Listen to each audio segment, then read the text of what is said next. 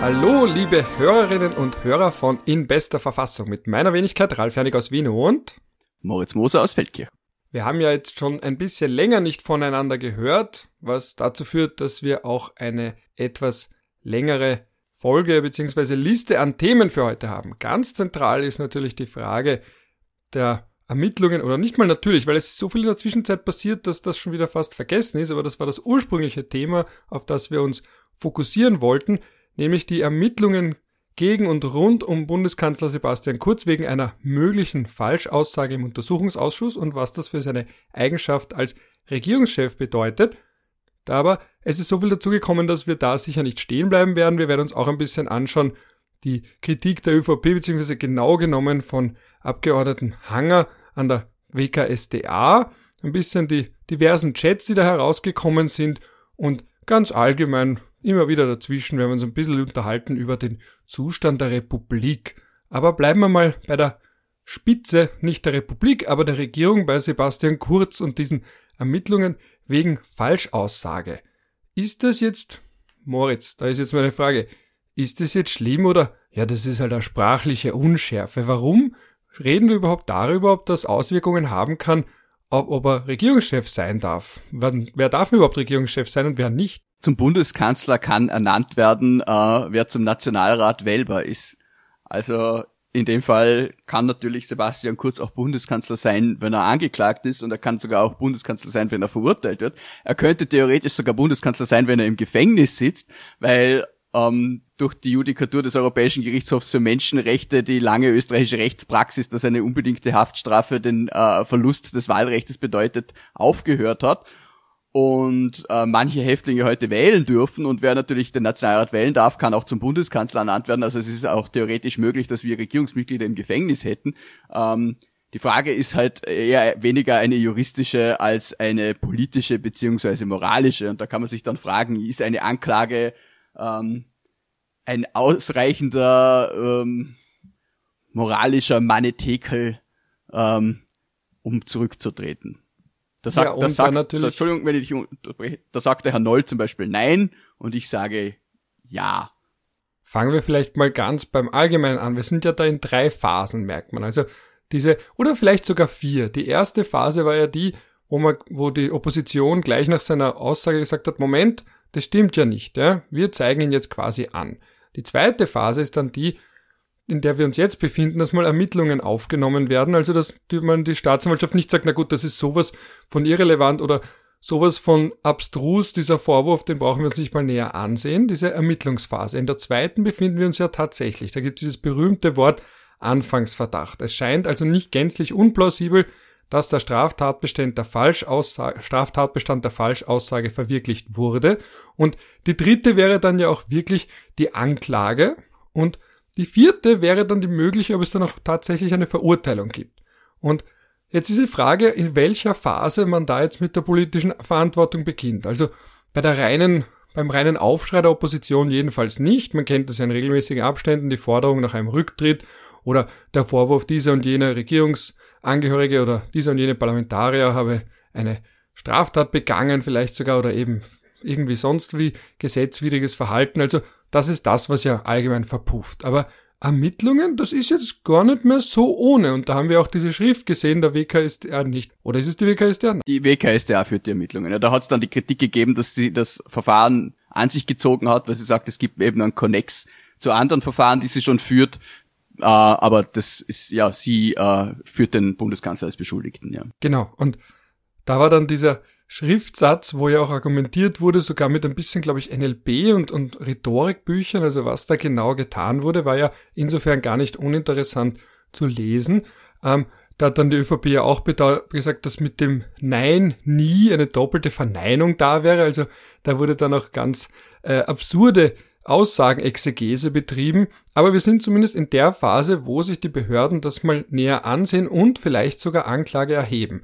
Und jetzt ist natürlich die Frage, was macht man mit so einer Anklage schon? Weil aus ÖVP-Sicht ist das Gegenargument zu sagen, naja, Moment einmal, wenn ein Politiker, vor allem ein Regierungschef, zurücktreten muss, nur weil er angeklagt ist, heißt das ja letztlich, dass Strafverfolgungsbehörden die Hoheitsmacht quasi, ja, also jetzt nicht im juristischen Sinne Hoheitsmacht, aber im halbliterarischen Sinne Hoheitsmacht darüber haben, welche Politiker im Amt bleiben und welche nicht.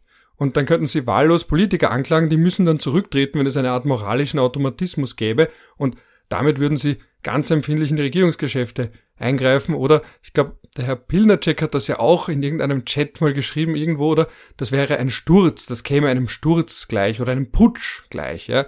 Ein Justizputsch. Genau, und deswegen auch diese, ich will es nicht framen als Kampf Justiz gegen die ÖVP, weil diese Art von Framing viel zu vereinfachend ist, weil das so, als würde man sagen, eine Mannschaft spielt gegen den Schiedsrichter und zumindest ich weiß schon, dass Fans immer wieder das Gefühl haben, ein Schiedsrichter wäre jetzt Teil der jeweils anderen Mannschaft, aber ganz allgemein gehen wir jetzt mal davon aus, dass die Justiz in Österreich funktioniert und es allein deswegen schon nicht ein, eine eigene Partei ist, die jetzt quasi gegen eine andere Partei spielt oder sich duelliert. Jetzt ist aber meine Frage, gut, ab welcher Phase sollte die moralische Verantwortung denn wirklich beginnen? Weil dann kommt ja auch noch das Framing sein Bagatelldelikt. Dem steht wieder gegenüber, naja, es ist kein Bagatelldelikt, weil der Strafrahmen ist ja gar nicht zu gering, so eine Falschaussage. Wo würdest du das verankern? Ja, wir beide wissen, es gibt keine moralischen Automatismen. Und wenn jetzt die Leute sagen, ja, dann könnte ja die, Staatsanwalt, äh, die Staatsanwaltschaft Anklage erheben, einfach nur um jemanden aus dem Amt zu befördern, das passiert ja nicht. Die Frage ist halt einfach, ob man selber das als moralischen Maßstab annimmt, eine Anklage in diesem Fall. Es wird sich auch niemand hinstellen und sagen, alle Anklagen sollten zurücktreten führen, weil dann wären wir zum Beispiel bei Privatanklagedelikten wie Ehrenbeleidigung relativ schnell äh, bei Rücktreten, weil da kann ich den Bundeskanzler morgen anklagen, weil ich mich von ihm beleidigt gefühlt habe. Das wird dann wahrscheinlich eingestellt, weil er zu mir nichts gesagt hat, aber ähm, angeklagt wäre er dann zumindest einmal, beziehungsweise ich weiß nicht, wie das Prozedere genau läuft, aber äh, sagen wir mal so, beim, bei Privatanklagedelikten ist man ziemlich schnell einmal Angeklagter. Und ich glaube auch wirklich nicht, dass jemand sagen würde, okay, jede Anklage in diesem Sinne sollte zu einem Rücktritt führen. Die Frage ist halt einfach, ob ich jetzt in der konkreten Fallbetrachtung die Anklage als ausreichend sehe, um äh, die politische Verantwortung zu ziehen oder ziehen zu wollen, weil wir sind ja da eh immer in einer Elfenbein-Diskussion. Äh, äh, die eine Diskussion im Elfenbeinturm, so richtig. In Wirklichkeit, ja, soll ich jetzt nochmal sagen, oder wie? Bitte fahre fort. Ich habe gar nicht damit gerechnet, dass du dich unterbrechen lässt. In Wirklichkeit sind es ja nur drei Organe, die diese Entscheidung wirklich zu treffen haben. Nämlich einerseits der Nationalrat, der den Bundeskanzler zur politischen Verantwortung ziehen kann, indem er ihm das äh, Vertrauen entsagt. Dann der Bundespräsident, der in jeder Zeit und ohne Angabe von Gründen und ohne Vorschlagsbindung entlassen kann und dann der Bundeskanzler selbst, der jederzeit beim Bundespräsidenten demissionieren kann.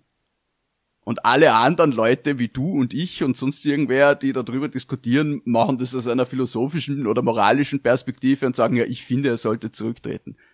Das hat doch keinem geschadet. Und zu sagen, nein, man darf das nicht fordern, ist halt schon ein bisschen so ein Debattenkiller, wo man denkt, what for? Ja.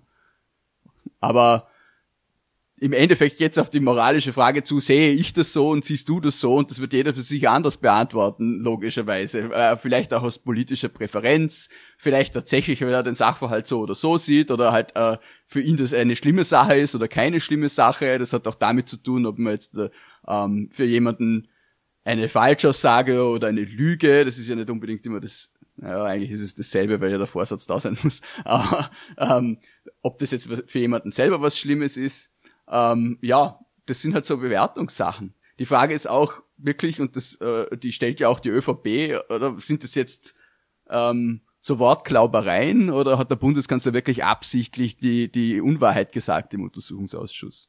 Und wenn wir uns jetzt anschauen, was er dort gesagt hat und was ihm die WKSDA vorwirft, dann ist es schon so, dass er sehr stark versucht hat, sich aus der Sache rauszureden und es so darzustellen, als hätte er mit der Bestellung nichts zu tun gehabt was kontrafaktisch ist und ob dann am Ende das dazu ausreicht, dass er eben nicht nur versucht hat, sich rauszuwinden in einem Ausmaß, wie es äh, auch zulässig ist, sondern indem er den Untersuchungsausschuss absichtlich getäuscht hat über Tatsachen, um quasi seine Involvierung da zu verschleiern.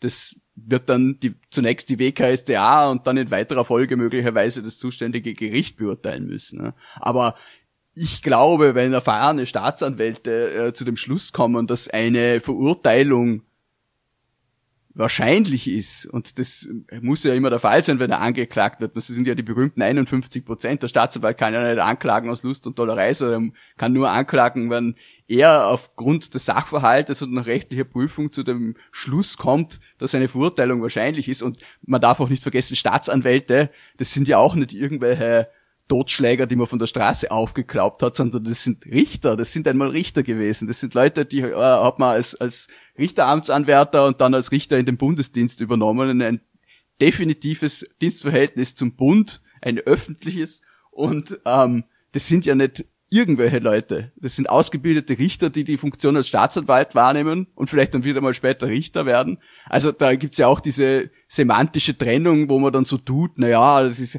das sind die Staatsanwälte und aber wir müssen warten, bis das Gericht was sagt. Ich bin jetzt kein Freund des Inquisitionsprozesses, wo man dann so tut, na, der Staatsanwalt ist eher Richter. Das ist es auch wieder nicht. Natürlich hat der Staatsanwalt auch eine, eine Parteienstellung, er hat da Interessen, auch wenn er formal auch äh, die Interessen des äh, ähm, Angeklagten zu vertreten hat im, im Verfahren. Wir wissen, dass es halt dann in der Natur der Sache liegt, dass der Staatsanwalt eher Ankläger und weniger Verteidiger ist. Ähm, aber wenn so jemand nach einer intensiven Prüfung zu dem Schluss kommt, dass ähm, der Tatbestand verwirklicht ist, ist es noch kein Schuldspruch und es ist auch noch nicht das Ende der Unschuldsvermutung. Aber nach meinem politischen und moralischen Dafürhalten sollte es zumindest der Auslöser sein, dass der Bundeskanzler sagt, das Amt schadet unter dieser Optik und ich stelle es ruhend. Das kann er machen, er kann sich vertreten lassen. Durch ein anderes Mitglied der Bundesregierung, das wäre kein Problem bis die Anklage vorbei ist, die, oder beziehungsweise bis die, äh, die, die äh, Anklage entschieden ist durch das Gericht. Die Frage ist dann halt, wie weit gehen wir noch? Ne? Weil wenn er erstinstanzlich verurteilt wird, kann er immer noch weitergehen. Nichtigkeitsbeschwerde und Berufung. Und wir sehen ja bei anderen Fällen, wie lange das gehen kann. Und wollen wir jetzt dann jahrelang herumdiskutieren, weil ja auch das Argument gekommen ist, eben auch mit dem Herrn Noll, der dann immer gesagt hat, naja, die Unschuldsvermutung ist ja eine, eine säkulare Religion, die man haben sollte und das ist ja alles schön und gut und das, dem widerspreche ich auch nicht. Aber wenn man wirklich die Unschuldsvermutung da als, als alleinigen Maßstab für Politikerrücktritte nimmt und sagt so, na, also Anklage niemals und nur eine rechtskräftige Verurteilung, dann, wie gesagt, könnte auch Karl-Heinz Grasser noch Finanzminister sein. Und die Frage ist halt wirklich, ob man das politisch und moralisch möchte. Die Leute sind in einem juristischen Sinn unschuldig und das ist auch gut so. Aber man sollte dann meiner Meinung nach doch höhere Anforderungen an ein politisches Amt haben als äh, strafrechtliche Unbescholtenheit.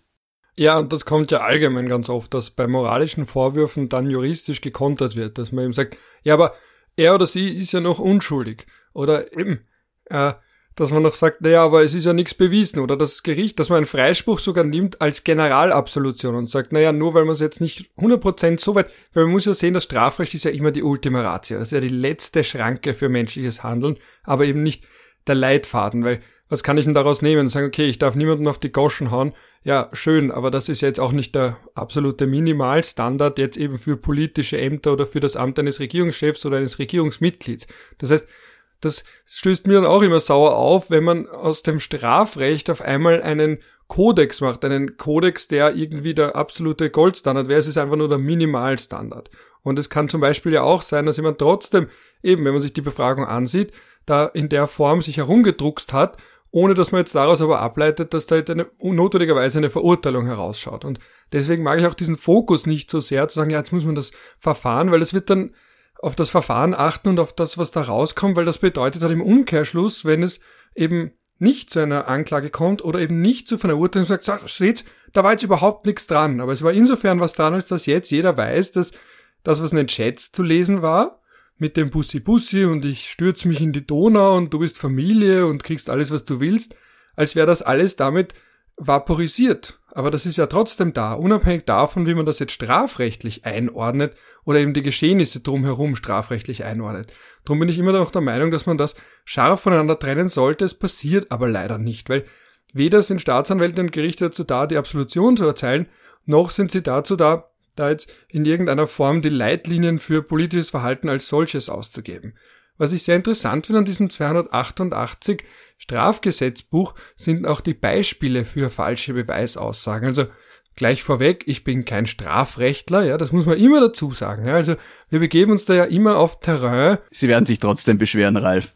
Das ist vollkommen in Ordnung. Was ich nur dazu sagen möchte, ist, dass natürlich auch immer so eine ein bisschen back to the basics und auch eine schöne Wiederholung, ohne dass ich mir jetzt anmaßen würde, da jetzt ein Gutachten erstellen zu können und zu wollen. Also immer noch, dieser Podcast ist eine politische Kommentierung unter Rückbeziehung auf rechtliche Erwägungen, ohne jetzt den Anspruch zu stellen, da eine Ersatzvorlesung und dergleichen zu sein. Zu Risiken und Nebenwirkungen lesen Sie die Packungsbeilage und fragen Sie Ihren Verfassungsrichter oder Hausjuristen. Genau.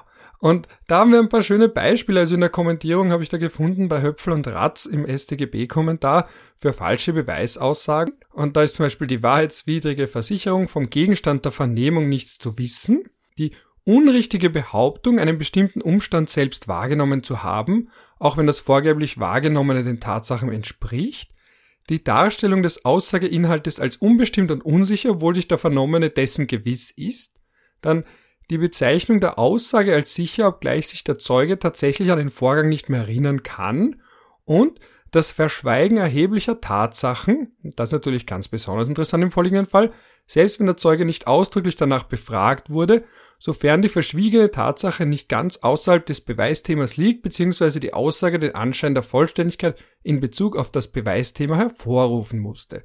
Das heißt, es ist, das ist sowas, wo Jetzt wage ich es, den Herrn Hanger zu zitieren, der gestern auch das Bauchgefühl angeführt hat, ja. Also, das ist jetzt keine große Hexerei und ohne jetzt den Strafrechtlern zu nahe treten zu wollen, aber ich kann mich erinnern, da gab's irgendwann im FVUs Forum, das gab's damals noch, hat irgendwer geschrieben, naja, Strafrecht, das ist so, so viel Juristerei wie Würstelbraten kochen ist, ja. Also, dass das jetzt nicht so die komplexen Rechtsfragen sind, das ist natürlich eine knackige Aussage, knackig wie die Wurst, ähm, natürlich steckt schon mehr dahinter, aber manche Dinge, also wenn man jetzt sich die Beispiele ansieht, die sind ja dann eigentlich nur kodifiziertes beziehungsweise durch Fallrecht abgesichertes, ja, eh. Ja, also ich will jetzt, ich will jetzt den Strafrechtler nicht, nicht die, äh, die Schneid absprechen, dass sie jetzt. Ich auch nicht, ich eine, auch nicht, das würde ich eine, nie tun. Dazu habe ich viel zu viel Angst vor ihnen, allein wie manche auf Social Media auftreten. Ja. Also, alle Strafrechtler, ich habe den höchsten Respekt vor euch. Vor allem, ich habe mir, ich kenne auch manche eurer Websites, die sind sehr beeindruckend und man würde sich nie mit euch anlegen wollen. Ja, das möchte ich auch nur kurz klarstellen. Bitte. Na, ähm, ich glaube, dass einfach im Strafrecht die Subsumption oft die Schwierigkeit ist. Also die wirklich die Frage so, was ist tatbestandsmäßig und im Endeffekt, ist auch viel mehr Psychologie als vielleicht andere Rechtsbereiche, weil du ja wirklich im konkreten Fall auch einem Menschen mehr glaubst als einem anderen und das aber sachlich belegen musst, warum dem so ist. Also das sind schon äh, nicht ganz einfache Rechtsfragen dann, weil du halt einfach auch sehr viel mit ähm, alltäglichen Situationen zu tun hast und mit Menschen, die ja eben oft äh, wenig Kontakt haben ähm, zu Rechtsfragen und die sich da über gewisse Dinge auch gar nicht im Klaren sind und so. Ich war kürzlich bei einer Gerichtsverhandlung, ähm, wo die Richterin dem Angeklagten gesagt hat, naja, da, wenn es da um so einen, einen, Raubüberfall gibt, das, das wird, da wird man ja drüber nachgedacht haben und Ding und Dang und dann sagt er, ähm, ja, wissen Sie jetzt für die normale Bevölkerung oder für ihn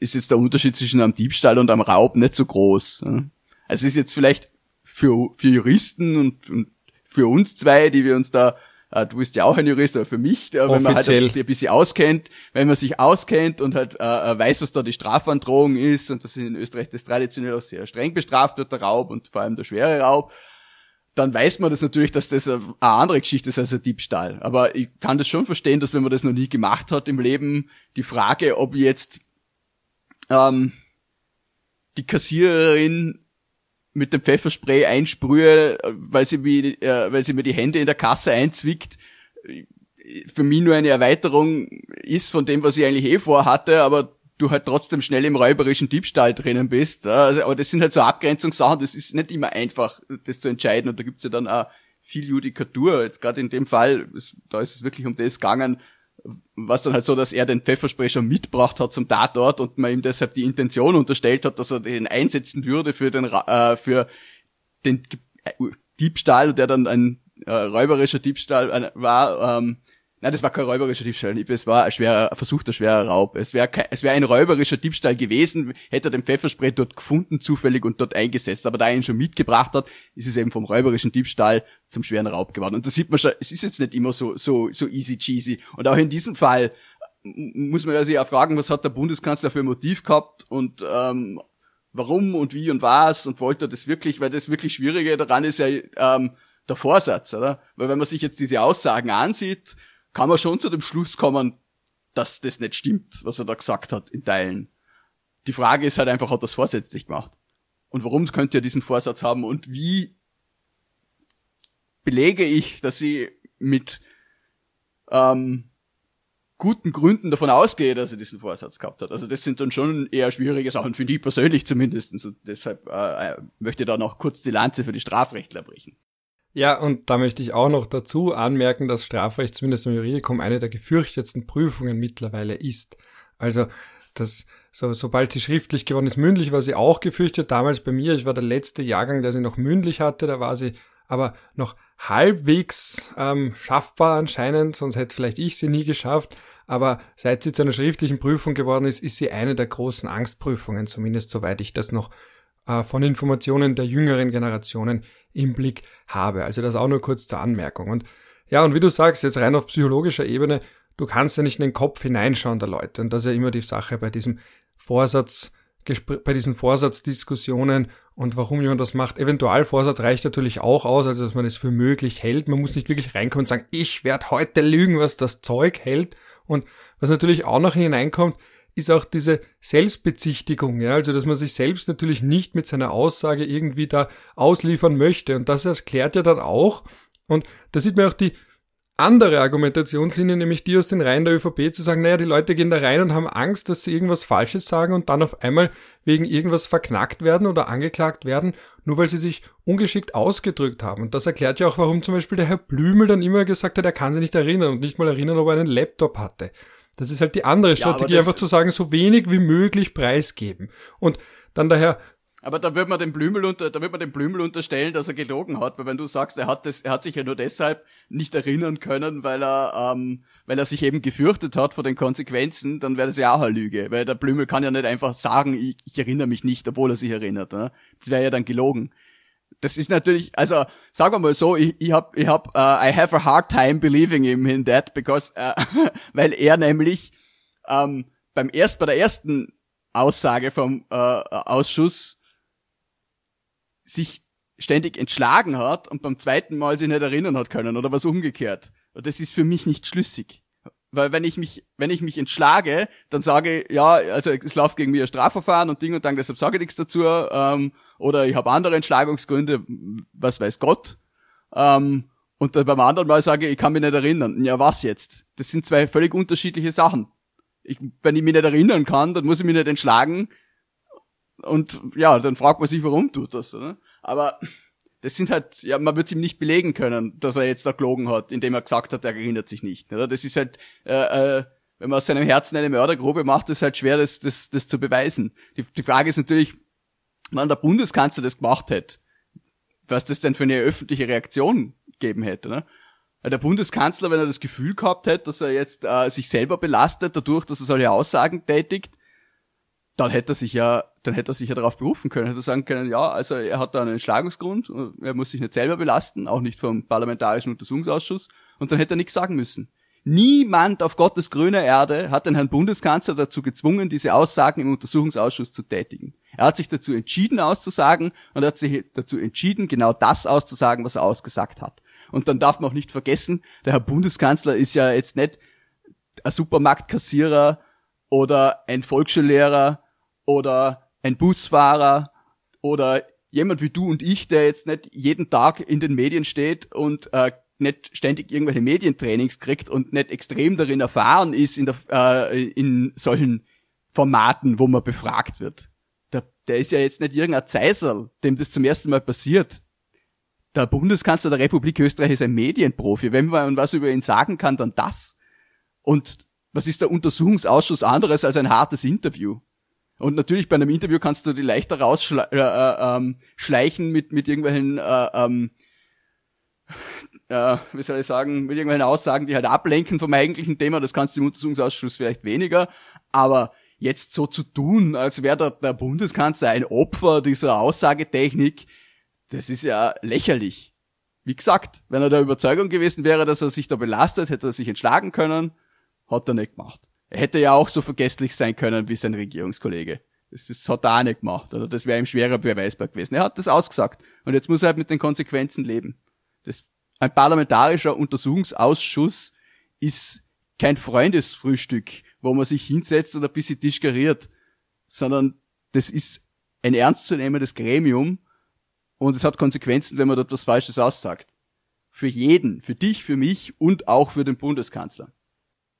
Das stimmt und vor allem hat er dann auch später, äh, ich glaube der Herr Brandstätter es, das ähm, auch nochmal publik gemacht oder eben, es ist ja nicht, ist ja eh zugänglich, aber das genaue Protokoll und zumindest lesen tut es sich jetzt nicht wie ein allzu scharfes Verhör, sondern eher wie ein, in der Phase wurden Fragen gestellt und das kann zwar lange dauern, aber wir sind zwar jetzt nicht immer, wir waren jetzt nie bei so einem Untersuchungsausschuss dabei, aber das Gegenargument ist ja auch zu sagen, dass jetzt nicht vier Stunden Dauerfeuer und Inquisition, sondern es ist einfach eine lange Befragung. Und auch so, wenn man sich das jetzt durchliest, ist nicht so, als hätte jetzt ein Abgeordneter was gefragt und dann gleich drauf der nächste und noch wer und alle wie die Bluthunde und da ist der komplett gestresste Bundeskanzler, der danach, glaube ich, auch eine Pressekonferenz gegeben, bei der er sehr ruhig und gefasst gewirkt hat.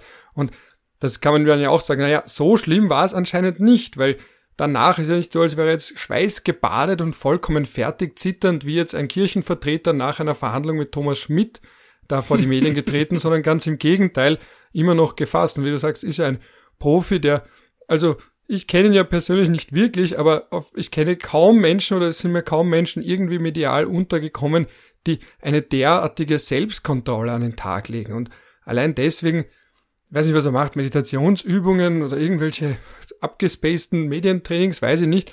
Aber jetzt ganz allgemein eben, diese, dieser Spin, das, das widerspricht sich ja, dass man einerseits sagt, dieser kontrollierte Kanzler, der immer alles im Griff hat und dann andererseits jemand, der sich da in diesen vier Stunden komplett fertig machen lässt von den Bluthunden der Opposition, vor allem von Kai Jan Kreiner. Und ich meine, schau dir den Herrn Kreiner mal an, das ist ja jetzt nicht der, also nichts gegen ihn, das ist ein sehr sympathischer, er war auch mal bei, vor langer Zeit bei unserem Basketballverein, bei der Jubiläumsfeier und hat dort eine kurze Rede gehalten als Bezirksrat im dritten Bezirk, also ein sehr sympathischer Typ, aber Bluthund ist das keiner und auch die Frau Crisper, das ist jetzt keine Bluthündin oder sowas, also vor der man irgendwie erzittern müsste, wenn man da jetzt befragt wird, um nur die zwei bekanntesten äh, Vertreter da zu nennen, die mir auch immer wieder umgekehrt in Pranger stellt, ja.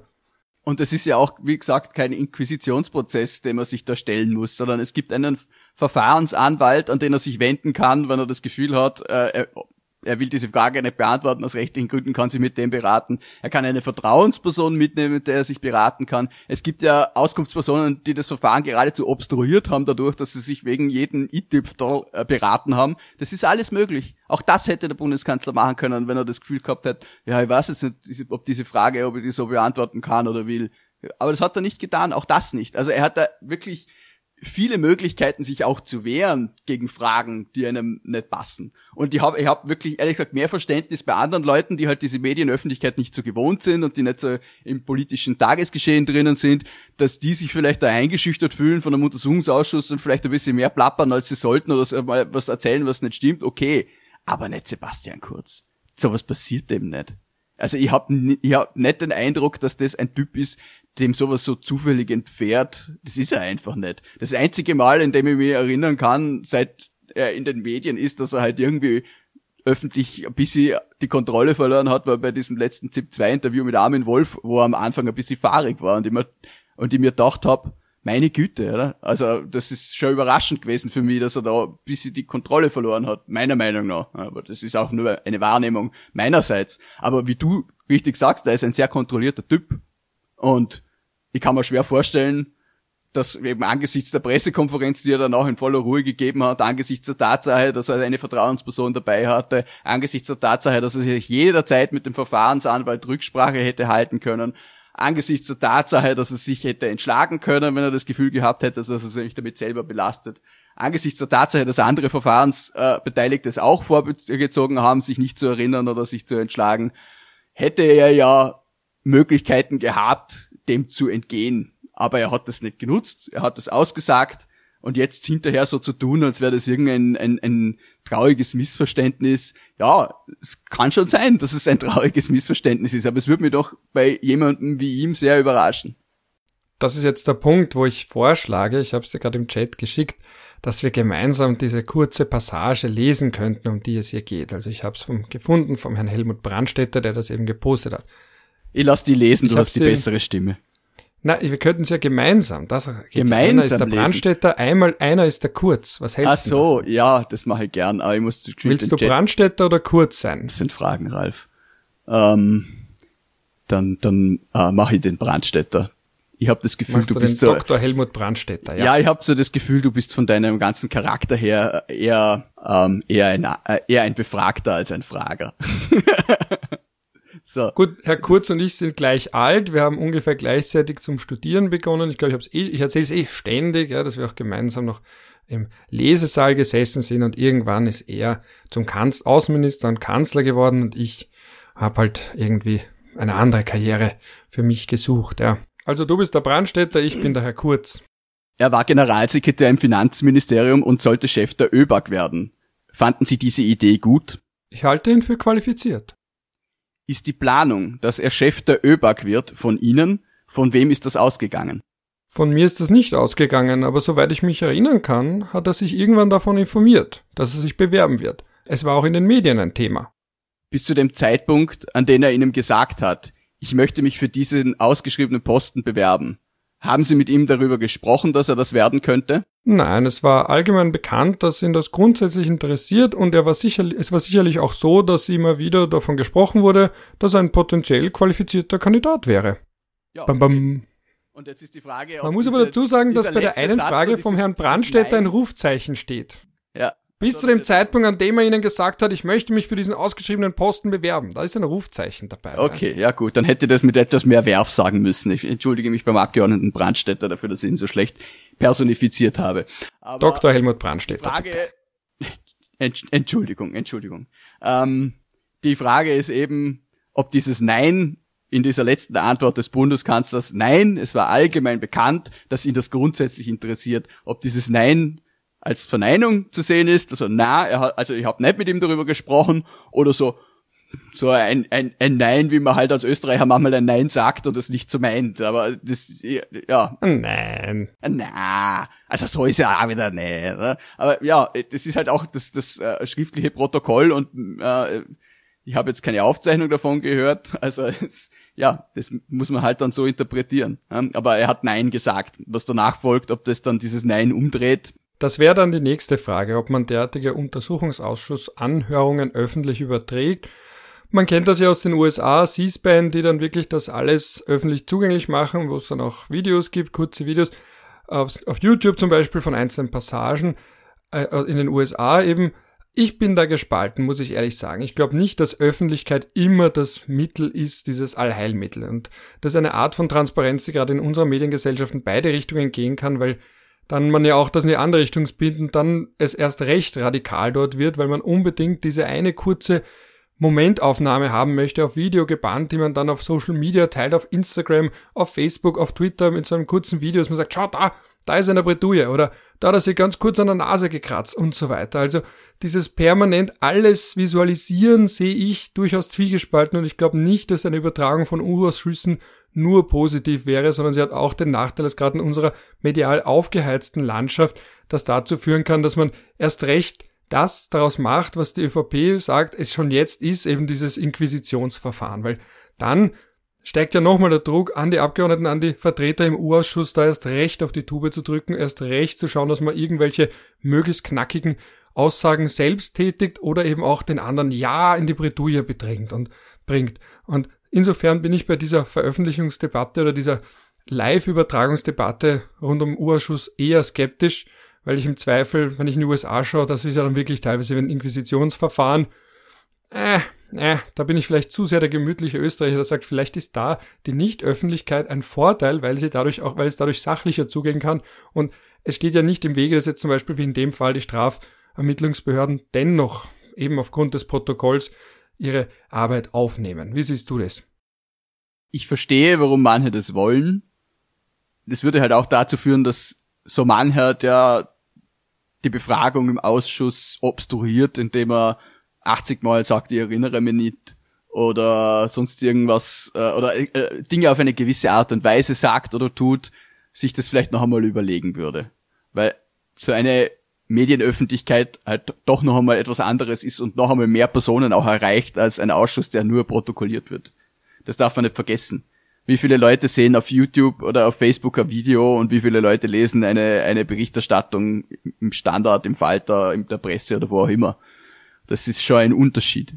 Aber letztendlich komme ich zum selben Schluss wie du und sehe halt die Gefahren einfach größer, dass das Ganze dann eben eine Art von, von äh, äh, Schauspiel wird, ähm, die der Sache wenig zweckdienlich ist.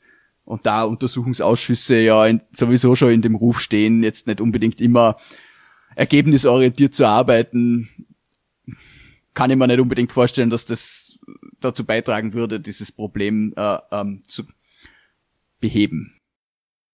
Damit wir wieder ganz zum Ursprungsthema zurückkommen und dann langsam eh abschließen, würde ich jetzt einspielen ein Zitat vom Rechtsanwalt Florian Horn, der sich auch auf Twitter zu dieser Frage eben unter welchen Umständen muss jemand aus dem Amt scheiden oder eben nicht aus dem Amt scheiden, zu Wort gemeldet hat und ich habe ihn gebeten, ob er nicht auch für uns eine kleine Wortspende beitragen möchte und die würde ich jetzt auch ganz gerne mal einspielen.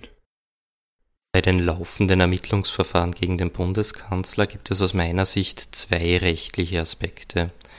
Zum einen gibt es den persönlich strafrechtlichen Aspekt, der insofern gleich ist wie bei jedem anderen Bürger, und zum anderen gibt es den rechtlich-politischen Aspekt. Das ist vielleicht nicht so intuitiv, wie man das erwarten würde. Es ist nicht so, dass der Bundeskanzler immun ist. Immun sind tatsächlich nur die Abgeordneten des Nationalrats, also jene Personen, die tatsächlich vom Volk gewählt und nicht bloß politisch bestellt sind. Der Bundeskanzler kann daher jedenfalls Gegenstand von Ermittlungen sein, und noch weitergehend ist erstaunlich, dass selbst mit einer Verurteilung das nicht automatisch zu einem Amtsverlust führt, sondern da bräuchte es wieder den Antrag des Nationalrats, und solange hier türkise und grüne Partei zusammenhalten, können sie selbst die Abberufung des Kanzlers verhindern, wenn er wegen einer Straftat verurteilt wird. Und das ist natürlich in diesem konkreten Fall besonders schwerwiegend, weil das Delikt, das vorgeworfen wird, ist ja die Lüge gegenüber dem Parlament, das eigentliche Aufsichtsorgan des Bundeskanzlers. Persönlich strafrechtlich gelten für den Bundeskanzler selbstverständlich keine anderen Regeln als für die anderen Staatsbürgerinnen und Staatsbürger. Bei der Falschaussage vor einem Gericht oder einer anderen Behörde oder wie hier dem Ausschuss des Parlaments kommt es nicht darauf an, dass es überhaupt eine Anzeige gibt. Eine Anzeige kann höchstens der Auslöser sein. Ermittelt wird von der Staatsanwaltschaft amtswegig. Das heißt, auch die Anzeiger und die anderen betroffenen Personen haben im Verfahren jetzt keinen wirklichen Einfluss darauf, was die Staatsanwaltschaft macht. Das ist insofern gut, weil das eine unabhängige Ermittlung gewährleistet. Jetzt ist die Frage, ob die Staatsanwaltschaft jedenfalls und unter allen Umständen ermitteln darf und das darf sie nicht. Die Staatsanwaltschaft braucht, um überhaupt zu beginnen mit der Ermittlung und die Anzeige nicht zurückzulegen, braucht sie einen sogenannten Anfangsverdacht. Dann wird die betroffene Person Verdächtiger genannt. Wenn es dann schon weitergeht im Ermittlungsverfahren, dahingehend, dass sich dieser Verdacht erhärtet, sagt man, dann wechselt sich die Rolle des Verdächtigen zur Rolle des Beschuldigten. Das heißt, die Schlinge zieht sich enger zu.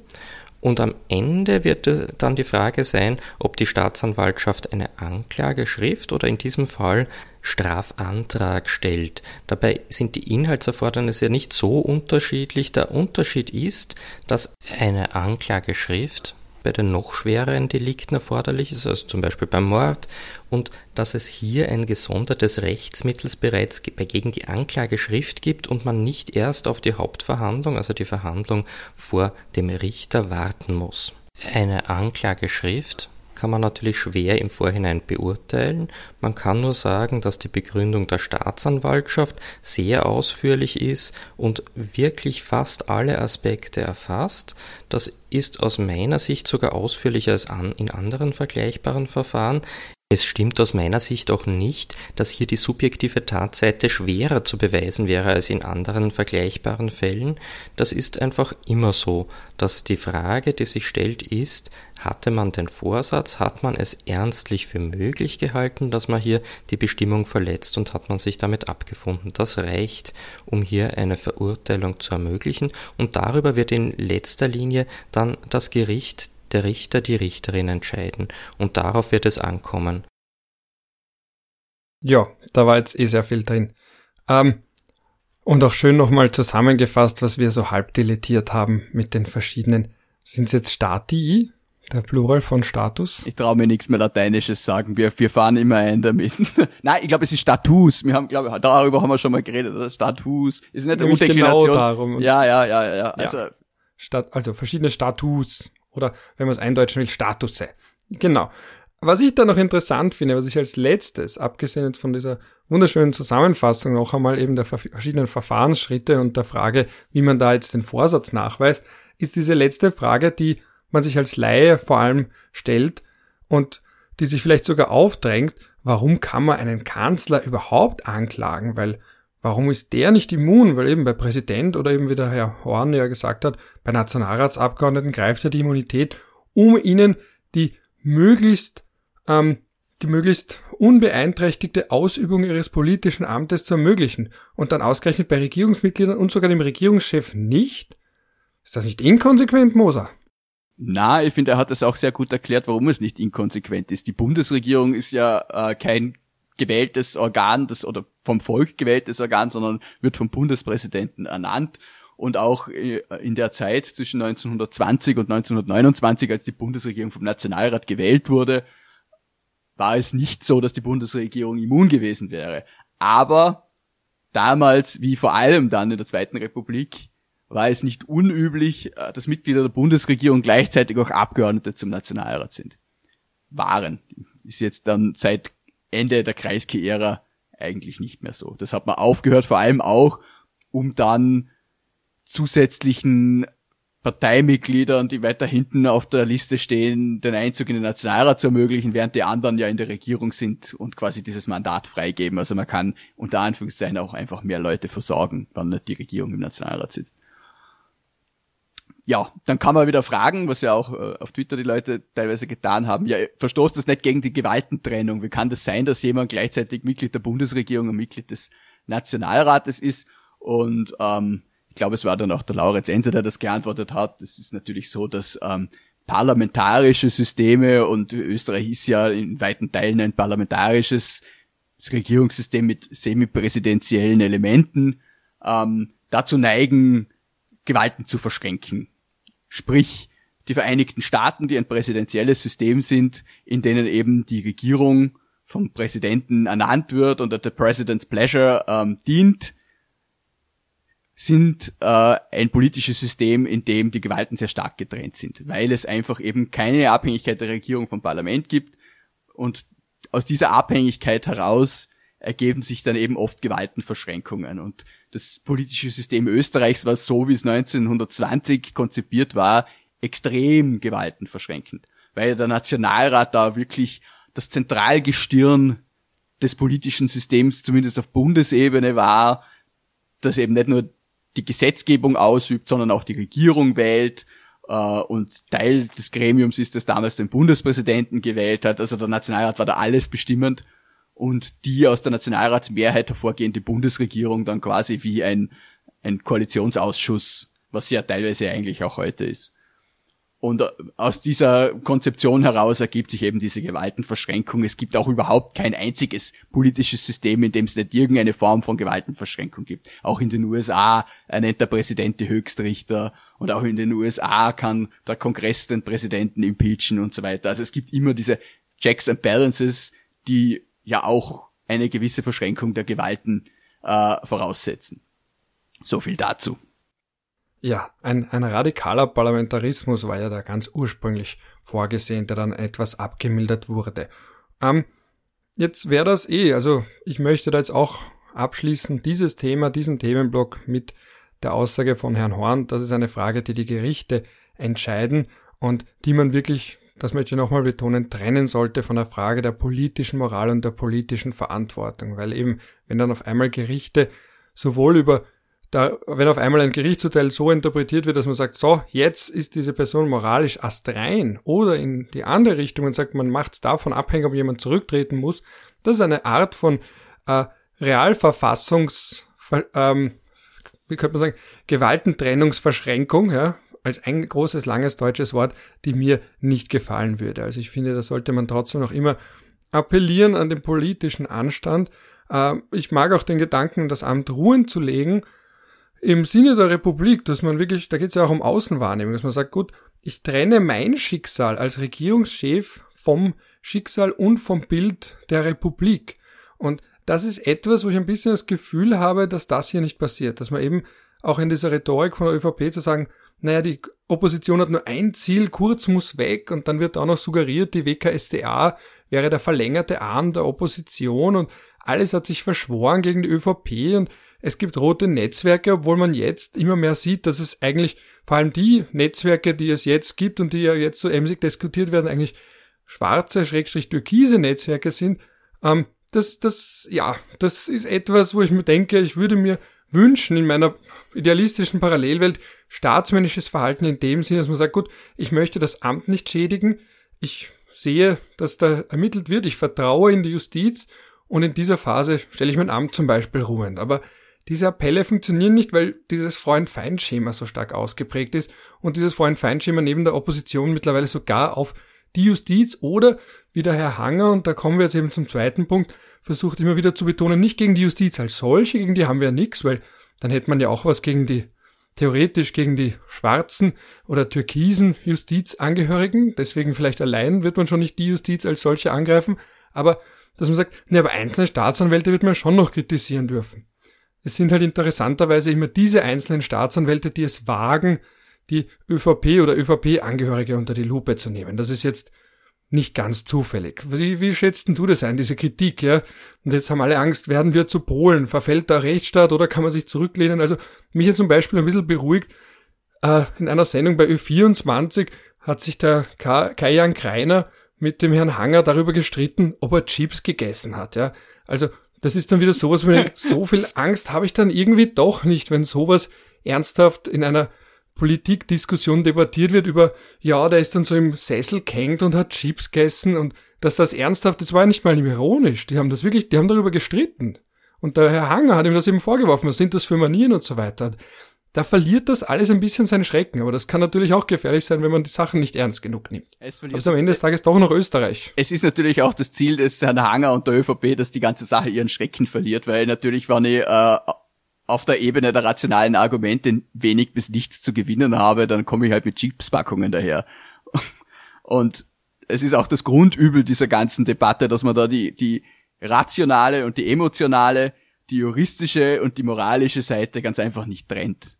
Die Frage, ob der Herr Bundeskanzler vor dem Untersuchungsausschuss des Nationalrates eine Falschaussage getätigt hat, ist eine ganz klar rationale Frage. Da muss man das Handeln des Bundeskanzlers und den gesetzlichen Tatbestand subsumieren und sich fragen, passt es oder passt es nicht. Das kann man, wenn man ein guter Jurist ist, völlig unabhängig von jeder Ideologie und Weltanschauung machen. Aber natürlich ist es nicht im Interesse der Verteidiger des Bundeskanzlers, diesen Aspekt vom emotionalen Aspekt abzutrennen, weil sie ja den emotionalen Aspekt brauchen, um die Rationalität der handelnden Personen zu desavouieren. Um zu sagen, die haben andere Motive. Und natürlich immer nur die, die gerade was gegen sie haben. Das ist, wie du sagst, ein doch bemerkenswertes Muster. Was einen zur Mutmaßung veranlasst, dass es eben selber nicht auf rationalen Beobachtungen fußt, in denen jemand tatsächlich festgestellt hätte, ja, dieser Staatsanwalt, der lässt sich da von Emotionen leiten, sondern dass es ein gezieltes politisches Argument ist, um die Ermittlungen an sich zu kritisieren, nicht nur zu kritisieren, sondern um ihnen die Legitimität zu entziehen. Kritisieren darf man alles. Ich habe auch kein Problem damit, wenn sich jetzt der Herr Hanger hinstellen würde und sagen würde, dieser Staatsanwalt handelt nicht gesetzmäßig, dieser Staatsanwalt macht diese und diese Fehler. Nur wenn man dann lesen muss, dass das Bundesministerium für Justiz eine Aussendung macht, in denen es den Herrn Abgeordneten Hanger widerspricht und auch Dinge, die er dargestellt hat, dezidiert in Abrede stellt, dann hat man halt das Gefühl, dass der Herr Hanger nicht unbedingt rationale Argumente vorträgt, sondern dass er einfach mit allen ihm zur Verfügung stehenden Mitteln versucht, das Verfahren zu desavouieren, dem Verfahren und den verfahrensführenden Staatsanwälten die Legitimität zu entziehen. Und damit habe ich ein Problem. Nicht damit, dass jemand vielleicht wirklich Missstände findet, sondern damit, dass jemand Missstände herbeiredet, die es nach meinem Dafürhalten und nach meiner Beobachtung einfach nicht gibt. Das ist auch meine Beobachtung. Und interessanterweise wird dann aber oft irgendwie, also es wird dann wieder mal jeder zum Experten für eh alles äh, und weiß genau, wie und warum die WKSDA tut, was sie tut. Und man sieht ja, dass diese Strategie außerhalb von unserer Bubble jetzt ja durchaus aufgeht. Also ich habe schon auch Freunde aus dem ÖVP-nahen Umfeld oder mit einem anderen Medienkonsumverhalten, die mir erklären ganz genau, wie die EWK-SDA handelt und warum sie so handelt. Also es ist eine Strategie, die zumindest bei der Zielgruppe auf jeden Fall aufgeht. Und das perfide an der Strategie ist eben wirklich Staatsanwälte, Einzelne vor dem Vorhang zu holen oder eben hervorzuholen oder in das Licht der Öffentlichkeit zu rücken. Und da muss man auch bedenken, das sind ja eben keine Politiker, das heißt ja, die suchen ja eben nicht nach Aufmerksamkeit üblicherweise, ja, oder zumindest nicht unbedingt wollen die da jetzt ins Rampenlicht. Das muss man einerseits bedenken. Und Andererseits ist dann ja natürlich auch, dass man das auf eine Person dann zuspitzt und nicht mehr sagt, diese Behörde, weil Behörden sind kalt, sondern man hat da jetzt eine Person eben, zum Beispiel diesen einen Staatsanwalt und sagt, ja, der ist handelt politisch motiviert und der hat ja nur deswegen Ermittlungen aufgenommen wegen der Opposition, wo dann extra die Formatheke auch nochmal klarstellen muss, wenn wir Ermittlungen anstellen oder vielleicht sogar eine Anklage machen, dann machen wir das, weil wir als unabhängige Justiz der Meinung sind, dass das gemacht werden sollte und nicht, weil uns jetzt die Opposition dazu gedrängt hätte oder weil wir der Opposition zuarbeiten. Das ist eben so ein ganz entscheidender Punkt. Und warum ich das für so perfide halte, ist, weil wenn dann eben keine Anklage erhoben wird oder das Verfahren mit einem Freispruch endet, dann kann man sagen, na war eh nichts. Aha, ihr habt alle euch so darauf versteift und ist eh nichts rauskommen. Wenn aber wiederum ja. Äh, ich, ich wollte nur sagen, ich würde jetzt der österreichischen Justiz an sich keinen Heiligenschein umhängen. Und äh, wir beide wissen, dass es da Systeme gegeben hat, in denen man Dinge da schlagt. Und auch nicht nur Dinge zugunsten der ÖVP da schlagt. Ich hätte mir jetzt aus einer rationalen Betrachtung heraus auch die Frage gestellt, ob die Diversion für den Landeshauptmann Kaiser äh, in Sachen Top-Team vielleicht generalpräventiv angemessen war. Kann man sich fragen hätte ich vielleicht anders entschieden, aber ich bin kein Jurist und kein Staatsanwalt, aber das ist halt meine Meinung aufgrund von objektiven Beobachtungen, die ich dazu habe. Man könnte sich auch fragen, ob die Einstellung der Verfahren gegen Feimann und Ostermeier in der Inseratenaffäre wirklich jetzt nur rein juristisch begründet war. Das kann man sich alles fragen. Und wenn man wissen will, wie in Österreich die Justiz funktioniert, muss man sich nur anschauen, wie es in der Earlycon-Affäre gelaufen ist, weil dann weiß man eigentlich eh alles. Die Frage ist halt einfach nur, wenn es jetzt einmal in einem Fall nicht so läuft, dass man irgendwas da schlagt oder irgendeinen Grund findet, warum man was einstellt, diversioniert und oder sonst irgendwie äh, ums Eck bringt, warum man das jetzt kritisieren muss. In Wirklichkeit kritisiert man da ja nicht, dass der Staatsanwalt äh, seinen Job falsch macht, sondern man kritisiert, dass es, dass es früher halt nicht immer so war und jetzt in diesem Fall halt schon. Ich habe damit persönlich ehrlich gesagt kein Problem. Ich würde mir wünschen, es wäre immer so und mir ist die Parteifarbe der Leute, gegen die da Strafverfahren geführt wurden und werden, herzlich wurscht. Wenn jemand einen Schaß baut, muss er drankommen. Und man darf auch nicht vergessen, was das für das Rechtsbefinden in der Bevölkerung auslöst, wann man das Gefühl hat, dass sich jemand einfach richten kann. Und das ist leider Gottes die vorherrschende Meinung in Österreich. Und wenn man dagegen etwas tun möchte, dann muss man halt auch Verfahren dann führen, wann sie gegen klamoröse Personen und in klamorösen Fällen geführt werden. Und damit fangen wir jetzt vielleicht gerade an und ich würde mir wünschen, dass es dann in Zukunft bei allen Politikern, mögen sie rot, blau, grün, ultraviolett oder sonst irgendwas sein, genauso läuft wie in diesem Fall. Dass einfach ein Staatsanwalt ordentlich ermitteln kann, ohne dass die Dienstaufsicht äh, ihm von der ÖVP an den Hals gehetzt wird und ohne dass, wie soll ich sagen, man versucht, das Verfahren hinten und vorne und auf allen Seiten zu behindern, sondern dass er einfach mal seine Arbeit macht und wenn er vielleicht sogar auf die Idee kommt, dass man das dann doch einstellt, es einstellen kann. Es ist ja auch eine Möglichkeit. Aber das sehen die Leute nicht. Die Leute sehen halt ein Verfahren, das die politische Zukunft des Bundeskanzlers bedroht und deshalb würden sie noch die Sterne vom Himmel holen, wenn sie könnten, als Zeugen, um ihn zu entlasten. Aber das ist halt einfach nicht unbedingt immer sachlich und auch nicht immer gerechtfertigt. Jetzt hast du so eine schöne Spontanrede gehalten, dass ich äh, mit meinem Gedanken, den ich vorher abschließen wollte, im Vergleich abstinke, aber was ich eben noch mal kurz vollständigen möchte. Wollte nicht Na, es ist, du hast mich so schön unterbrochen, dass es vollkommen legitim ist.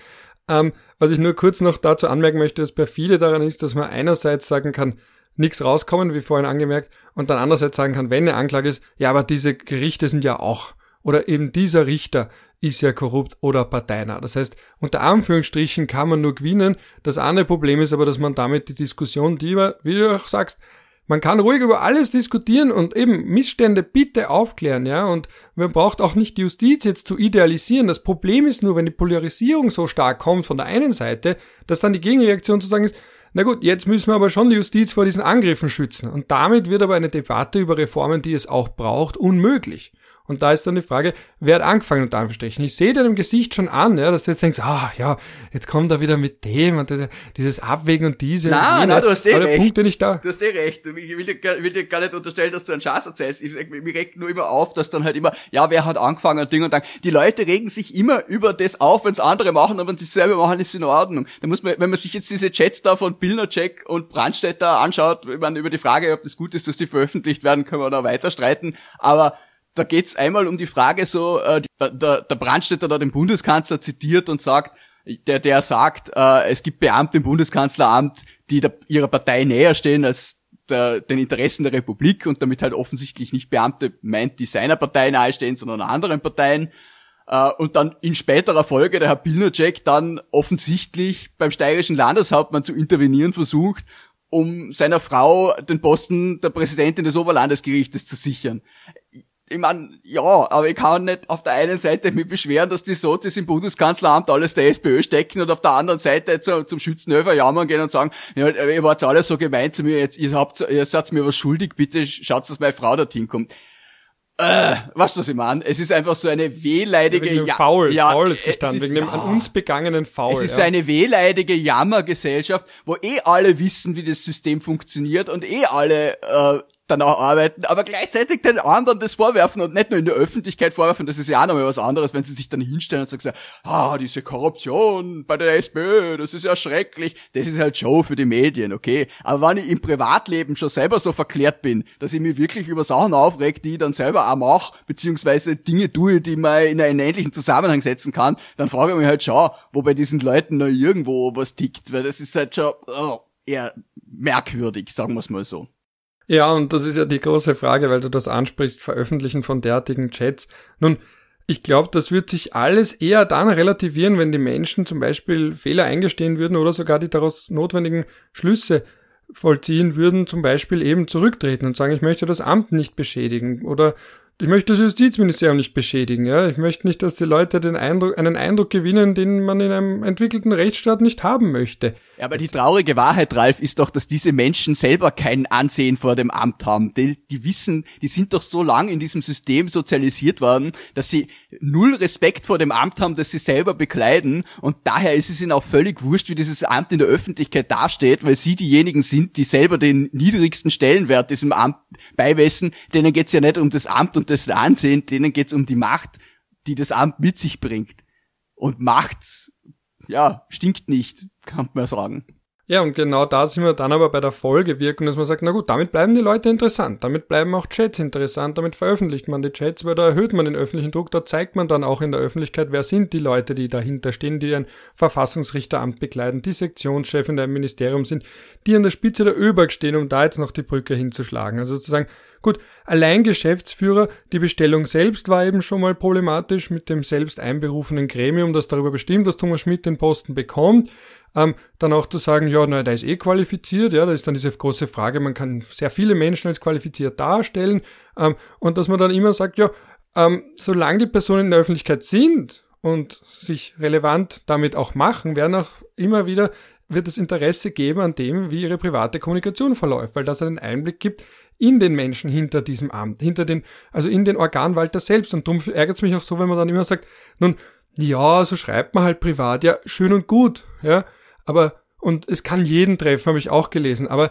jeder ist halt nicht über Geschäftsführer, Alleingeschäftsführer mit einem Jahresgehalt von mindestens 500.000 Euro, wo man 23 Milliarden Euro Steuergeld, Anteile an OMV, Telekom, Casinos Austria, Post und so weiter verwaltet. Ja, natürlich kann man da einerseits höhere Standards verlangen. Natürlich wird es da eher einen Leak geben. Was der Herr Moser privat mit anderen Leuten über WhatsApp schreibt, wird eher keinen interessieren und abgesehen davon bist du auch keine Person des öffentlichen Interesses.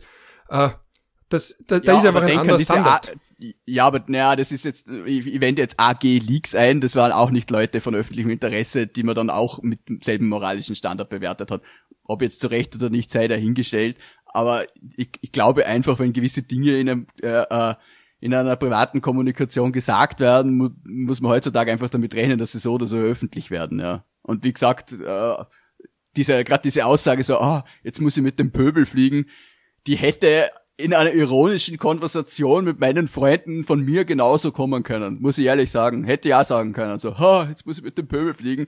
Nur, ich meine das nicht so. Weißt du, was ich meine? Also das, und das wissen die Leute, denen ich das sage auch. Und vielleicht wusste das auch die, die, die, die Kollegin vom äh, äh, Herrn Schmid, mit der er offensichtlich äh, persönlich enges Verhältnis hatte. Ich würde ihm jetzt diese Aussage alleine ehrlich gesagt nicht Es vorwerfen. geht ja auch ums Gesamtbild. Das Gesamtbild ist das. Kann man wieder halten. Ja, eh, es geht ums, ums Gesamtbild. Aber ich habe halt einfach, auch wenn ich natürlich der Meinung bin, dass solche Dinge schon was dazu beitragen zur öffentlichen Debatte und man sich ein Bild machen kann, trotzdem immer ein gewisses Grundbauchgefühl, schlechtes Bauchgefühl dabei, wenn solche Sachen öffentlich werden. Nicht, weil ich es selber mache, sondern weil ich mir denke, es gibt's noch irgendeine Form von höchstpersönlichen Lebensbereich, der geschützt ist. Und da sind wir ja halt wirklich dann, wie soll ich sagen, gerade dass die Beidel-Fotos nicht online stehen. Ja? Also der höchstpersönliche Lebensbereich schmilzt schon sehr stark zusammen. Und die würde man schon von jedem erwarten, auch wenn er das gut findet, dass sowas öffentlich wird, das kritisiert, und es gibt auch gute Gründe, das zu kritisieren, sich doch zumindestens kurz innehaltend die Frage stellt, was bei ihm rauskommen könnte, wie man ihm gewisse Dinge auslegen könnte, die er vielleicht gar nicht so gemeint hat. Und ob er der Meinung ist, dass das einer Gesellschaft letztendlich gut tut, dass alle diese Dinge nach draußen kommen. Aber wenn es dann draußen ist, dann soll man sich bitte auch nicht beschweren und so tun, als wäre es nicht da, sondern dann ist es halt da und dann muss man damit auch als Gesellschaft umgehen, auch als Medium umgehen und kann nicht so tun, als wäre es nicht da.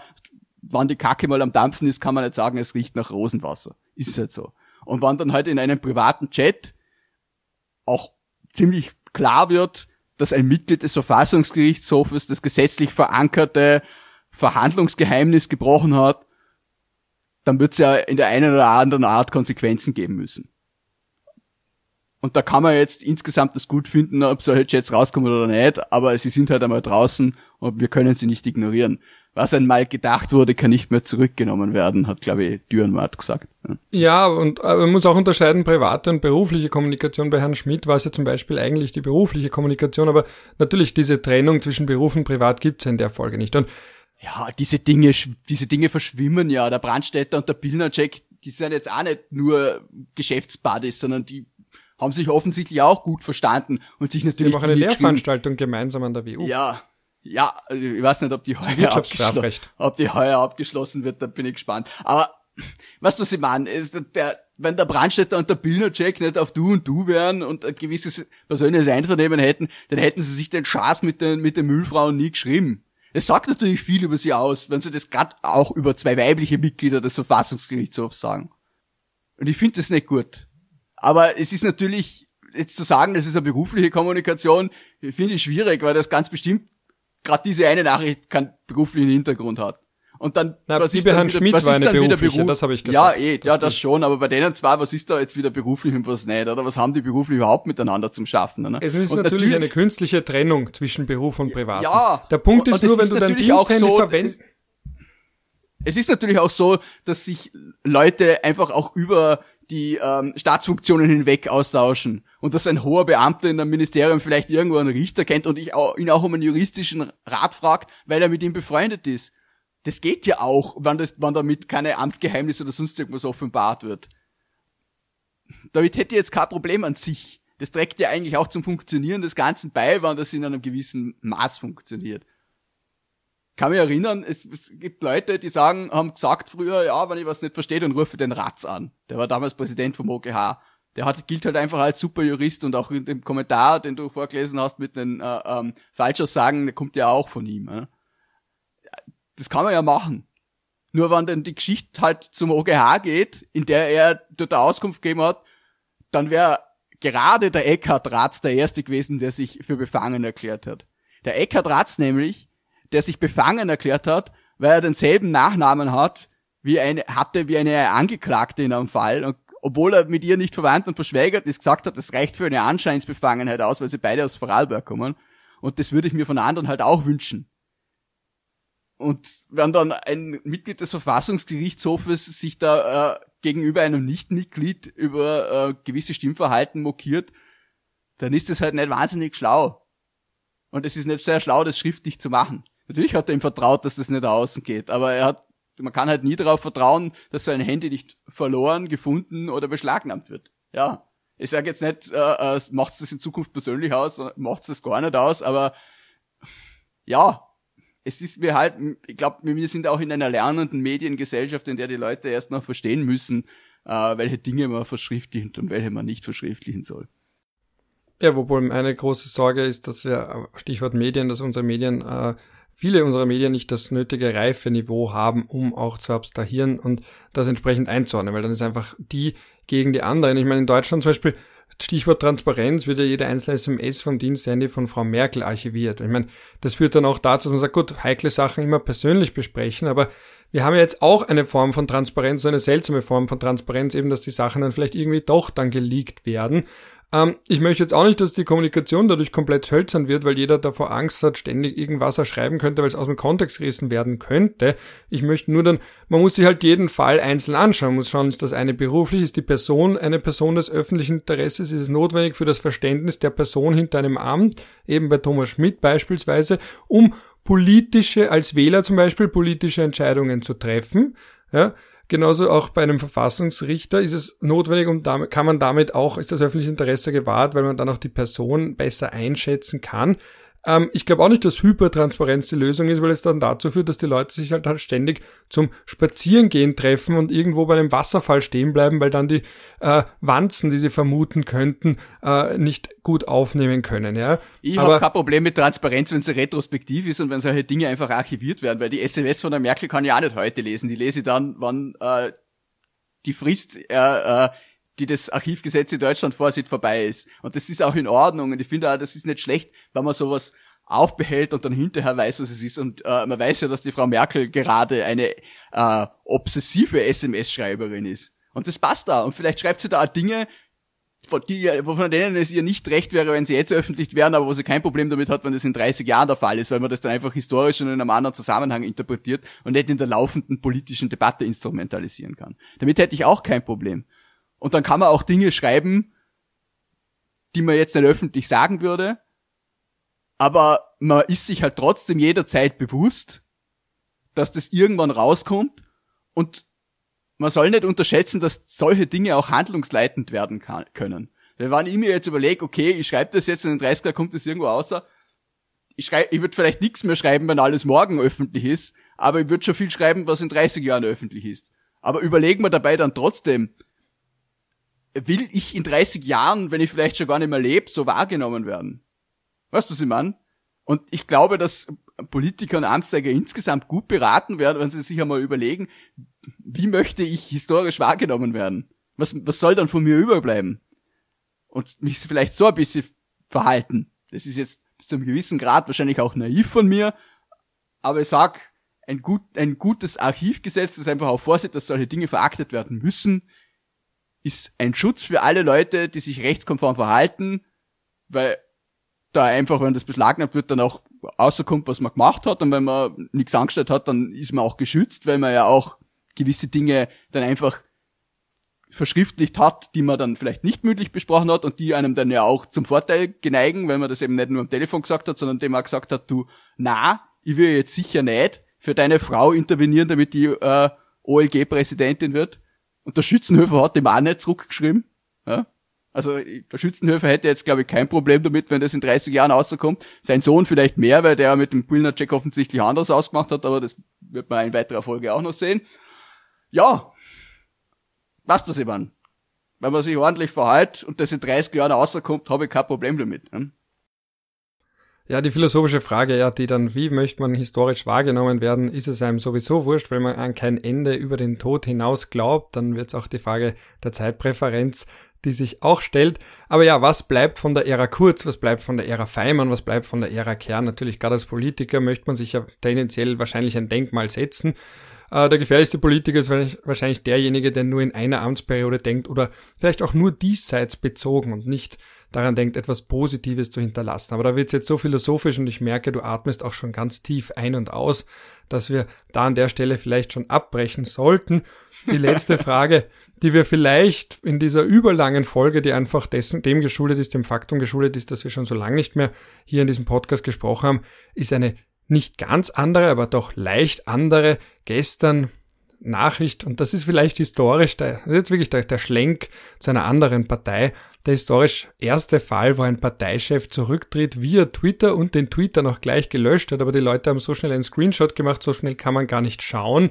Ähm, Norbert Hofer gibt klein bei, räumt den Chefsessel, den er sich da so irgendwie halb geteilt hat mit Herbert Kickel. Und jetzt ist das natürlich in diesem traurigen innenpolitischen Game of Thrones ein bisschen ein Gamechanger, weil damit die FPÖ als die ähm, die Alternative zu den Grünen für die ÖVP nicht mehr ganz so leicht zu verkaufen ist, weil eine FPÖ unter Kickelherrschaft, nun, der Mann, der macht wirklich nichts anderes, als ständig Kurz muss wegzutrommeln. Der hat ja auch im Schweizer Haus dieses Video dann gepusht, wo er sich dann später herausgestellt hat, dass das ähm, Rechtsextreme waren, die Kurz muss weggeschrien haben, dass das eine vielleicht sogar konzert oder anscheinend konzertierte Aktion war, um eben diese Bilder zu generieren, um zu suggerieren, Kurz wäre ausgebuht worden bei seinem Besuch bei der Öffnung im Schweizer Haus.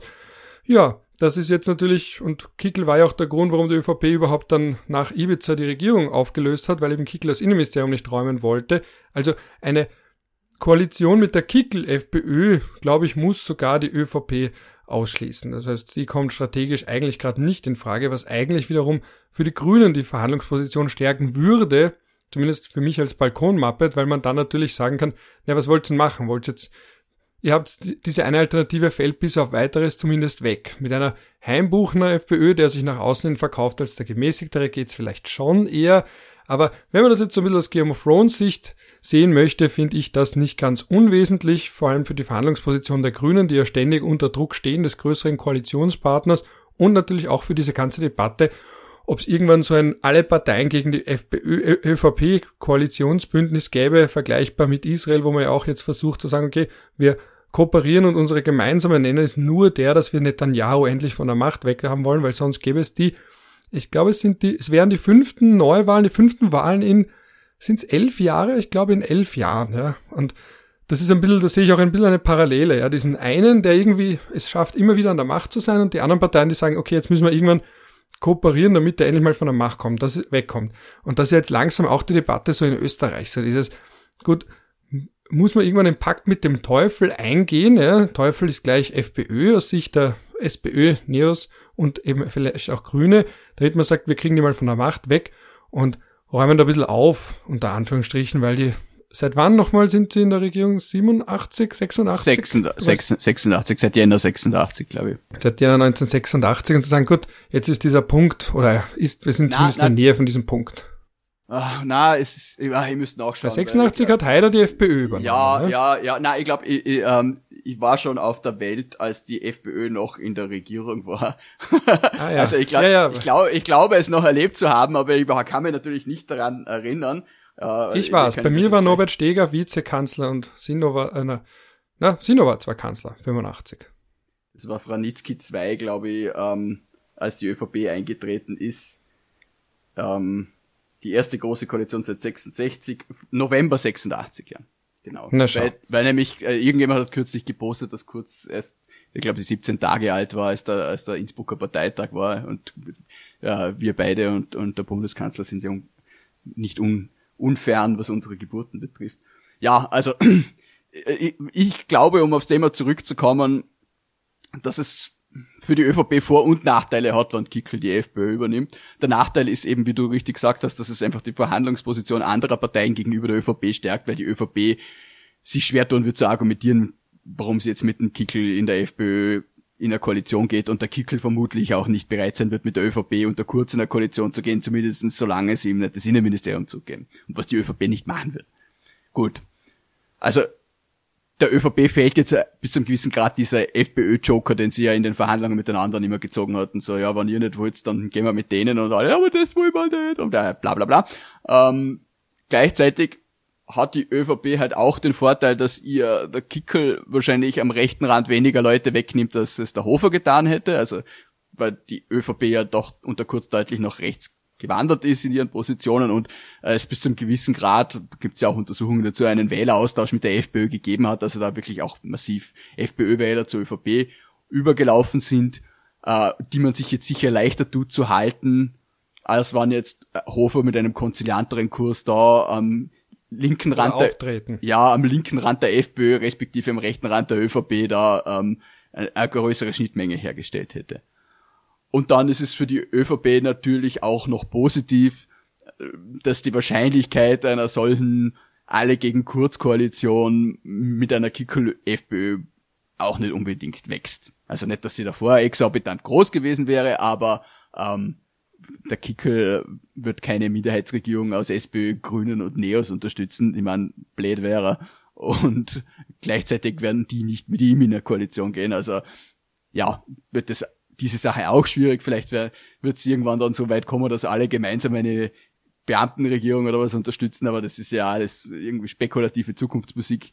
Ähm, es hat jetzt die Karten bis zum gewissen Grad neu gemischt, aber die Sache ist ja auch noch nicht gegessen und dass jetzt der Kick halt dann zwar wahrscheinlich, aber noch nicht gesetzte Nachfolger ist, das wird man ja dann sehen, wie sich das entwickelt.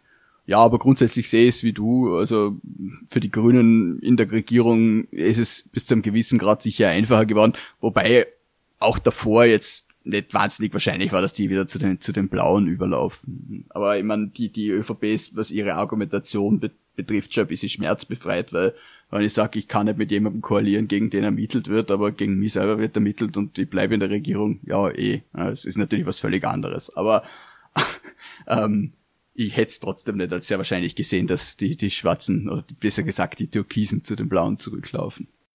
Konsequenz ist keine politische Kategorie. Ja, puh, wir sind eh schon recht lang unterwegs, bevor wir jetzt auch noch uns, wir hätten ja noch so viel anderes. Wir könnten darüber reden, ob Heimbuchner das Rennen gewinnt. Da habe ich ein, das möchte ich schon noch kurz anmerken, einen interessanten Thread gelesen. Äh, dass ja Heimbuchner und Kickel beide ideologisch auf derselben Seite stehen oder eine, eben Heimbuchner, der setzt auf die Eliten und Kickel auf die Macht der Straße, ja.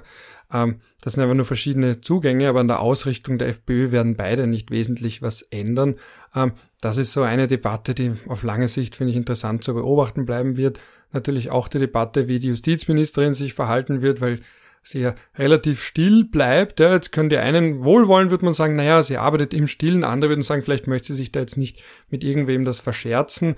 Äh, andere sollen poltern, ein Heinz Meyer soll poltern, äh, andere Granden des Verfassungsrechts sollen poltern, die Opposition soll poltern, sie kann sich dadurch eh im Hintergrund halten. Die SPÖ-Parteichefin hat gestern an diesem ereignisreichen Tag, ich meine, da ist ja doch viel passiert, ähm, am Tag der Aufnahme, also eben am Dienstag, dem 1. Juni, da hat man gesehen, dass die Impfziele nicht erreicht werden, eben der Rücktritt von Hofer ähm, und eben diese Aussagen, diese Anwürfe gegenüber den Staatsanwalt von Hanger und sie hat dann gepostet auf Instagram Bilder von sich beim Impfen. Ja, also könnte man ja auch, äh, man könnte zumindest fragen, ob die Prioritätensetzung bei der SPÖ so aussieht, wie sie vielleicht aussehen sollte als die größte Oppositionspartei im Land. Umgekehrt habe ich von dieser Market Marktforschungs, wie heißt das Marktforschungsinstitut Umfrage gelesen, dass sie nur noch ein Prozent hinter der ÖVP sei. Ich bin bei Umfragen immer skeptisch, genau, ja, das ist immer so. Ja, wir haben da eine Umfrage gefunden, wo wir 50 Prozent haben, ja, oder ich kann mich erinnern, äh, da gibt es dann so Umfragen, ja, so und so viel können sich vorstellen, Neos zu wählen und dann wählen sie aber trotzdem nie mehr als 10, 11 Prozent, habe ich auch mal vor längerem gelesen. Also diese Umfragen sind immer mit Vorsicht man soll bei einer Umfrage immer vorsichtig sein. Wenn es dann fünf bis zehn Umfragen sind, dann, dann intensiviert sich dann schon. Aber natürlich sind das auch bis zu einem gewissen Grad zumindest so self-fulfilling prophecies. Es ist, wird, wird natürlich die Position vom Kurz in der ÖVP nicht unbedingt stärken, wann er jetzt in Umfragen hinten liegt, ob jetzt die Umfragen stimmen oder nicht. Aber das, das wird man dann, wird man dann sehen. Ich teile übrigens auch deine Einschätzung jetzt zu äh, Heimbuchner und Kickel, weil Heimbuchner ja schon deutlich aus einer deutsch-nationalen Tradition herauskommt, aber das nicht so offen kommuniziert. Ja. Also wie Hofer ja bis zu einem gewissen Grad auch. Also es sind ja immer die, die sehr viel Kreide gegessen haben, wissen meistens auch warum. So, und jetzt, nachdem, nachdem die äh, Barbara Kaufmann mittlerweile wahrscheinlich schon längst schläft, weil sie ja den Podcast immer gern zum Einschlafen anhört, glaube ich, wird es äh, eine gute Zeit sein, um auch die anderen Leute zu verabschieden, sollten sie noch wach sein oder auch schlafen. Ich möchte aber mich noch bedanken an dieser kleinen Spende, die wir bekommen haben. Ähm, von 35 Euro und ich habe auch die Botschaft gelesen, dass ich da, dich da um das Geld auf ein oder ganz viele Cafés einladen soll. Du hast aber dann, du willst kein Kaffee, sondern du willst dann Spritzer, gell? Ja, so ich trinke ja keinen Kaffee. Das ist ja, ich trinke keinen Kaffee und ich trinke kein Bier. Ich bin ein eher untypischer Journalist. Ich rauche auch nicht. aber Spritzer. Spritzwein. Ja. Ich, ich freue mich auf jeden Fall sehr. Und wenn ich ihn nicht bekomme, ist, ist, ist die, äh, werde ich dich wegen Veruntreuung anzeigen. Das werden wir jetzt strafrechtlich nicht weiter erörtern. Aber ähm, was wir zumindest machen werden, ist, dass wir dann irgendwann auf einen Spritzwein gehen und auch an den edlen Spender denken. Wir freuen uns immer über sowas. Dieser Podcast ist ein Gratisprojekt von uns beiden. Ähm, wir freuen uns, dass er Anklang findet und dementsprechend auch jetzt am Ende nochmal der Aufruf, die Bitte will ich nicht sagen, es klingt so traurig, aber wenn es euch gefällt, freuen wir uns natürlich, wenn ihr das in irgendeiner Form shared oder wenn ihr eben auf den jeweiligen Podcast-Plattformen positive Bewertungen dalässt, wenn ihr mit uns auch ruhig Kontakt aufnehmt, wenn ihr eine Anmerkung habt und dergleichen. Also dieses Hobbyprojekt, auch wenn es manchmal ein bisschen zeitwirk ist, was dann eben erklärt, warum manche Folgen ein bisschen länger dauert, macht uns sehr viel Spaß, aber man freut sich natürlich, wenn es einen noch so kleinen Beitrag gibt, der vielleicht in die Miete oder eben ins Spritzweinkonto hineingeht. Gut. Du zahlst deine Miete damit? Naja, na, schön, das wäre wär die, die absolute Wunschvorstellung in irgendeiner also, fernen Wohnst, wohnst du irgendwie äh, Friedenszins oder so? So viel Frieden kann man gar nicht haben. Ja, ja. Vorarlberger Mieten kann man damit nicht bezahlen. Wiener Mieten auch nicht. Na gut, es hat mich sehr gefreut, dich wieder zu hören, Ralf. Es war sehr war, schön. War schon viel zu lange her. Ja. Aber es wird sicher wieder irgendwas passieren und wir werden dann äh, äh, vielleicht irgendeine Schnellfolge aufnehmen müssen, wenn es irgendeinen Rücktritt, eine Anklage oder sonst irgendwas Orges gibt. Es wird uns das Thema nicht ausgehen, glaube ich. Leider nicht. Leider gehen uns die Themen nicht aus. In diesem Sinne, ein Ciao aus Wien. Und ein Bussi Baba aus Feldkirch. Tada!